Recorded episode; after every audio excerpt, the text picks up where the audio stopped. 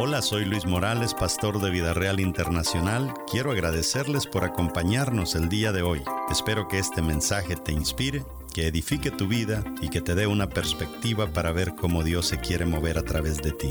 Disfruta el mensaje.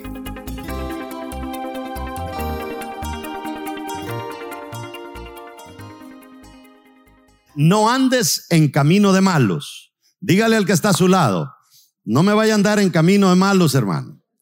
Ah, pero ¿qué significa eso? O sea, una cosa es no andar en camino de malos, pero hay gente que dice, pero ¿y qué tiene de malo si él un cigarrito de marihuana se echa de vez en cuando? Pero ¿qué tiene de malo si él eh, es ahí medio comunista en su manera de pensar y este, le, bueno, eh, cree en el aborto, cree en esto, en el, ¿qué tiene de malo? Hoy le voy a explicar qué significa lo profundo de esto. Diga conmigo camino. O sea, Dios me quiere decir algo con camino, pero al nomás decir camino no me queda bien claro. ¿Qué quiere decir Dios? Y esa es mi tarea hoy en este día. En base a esta parte del versículo, parte 2 que él dice, no lo hagas, te bendeciré, es lo que Dios está diciendo. Te bendeciré si no adoptas los caminos de los malos. Te voy a bendecir si no los adoptas. Pero ya el versículo nos dijo que no estuvo en camino de malos. O sea, cuando usted ya comienza a transitar esos caminos, lo más seguro es que algo se le va a pegar. Volvemos a los dichos populares. El que entre la miel anda, algo se le pega. Y esto es diferente a andar en consejo de malos, que fue la semana pasada. Andar en consejo de malos es una cosa, andar en caminos de malos es otra cosa, como que ya es otro nivel. Porque usted no puede evitar que le llamen y le cuenten el chisme, ¿verdad? Eh, yo les he dado una definición de chisme en esta serie. ¿Y qué les he dicho que es un chisme? Un chisme es una forma de robarle la reputación a la gente. Hay gente que roba identidad. El chismoso roba reputación. Su tarea es pisotear la reputación de la gente. Ahora, el problema de muchas parejas no es la persona en sí, son las conductas, las mañas, los malos hábitos que la persona tiene. Y por tener esas conductas, malos hábitos, y mañas es que la persona comienza a ser odiada. O sea, el problema está en los hábitos, la conducta, y esas cosas las agarramos de los caminos equivocados. Basta cambiar el camino y ser felices el resto de nuestra vida. Si nosotros cambiamos el camino, por eso es que el apodo número uno que le pusieron a los cristianos allá en la iglesia primitiva fue lo del camino, porque fue gente que dejaban los viejos caminos y adoptaban los caminos del Señor Jesús. Entonces, en el trabajo, fíjese, se ha dado cuenta usted que en el trabajo la gente cambia fácilmente.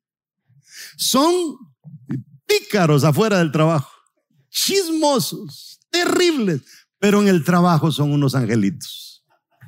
Y algunos también en la iglesia. Entonces, ¿cómo es de que en el trabajo podemos camuflajearnos y hacerla de buenos o en, o en la iglesia pero de repente como que nos quitamos ese uniforme cuando salimos de la iglesia o salimos del trabajo y nos transformamos en otras personas. Mire, aunque, aunque usted esté endiablado, endiablado en su casa y llega al trabajo, good morning, jefe, va a querer su cafecito. Porque nosotros se nos hace más fácil ser hipócritas que cambiar. La hipocresía es un cambio temporario que usted lo hace por necesidad, porque me beneficia. Y si usted sabe que el cambio de personalidad le beneficia al grado que usted se transforma cuando llega al trabajo, ¿por qué no se convence a usted mismo que esa transformación de por vida en usted lo va a llevar a otro lugar? Usted dice, si yo llego con este mal genio al jefe, me va a despedir. Claro que lo va a despedir.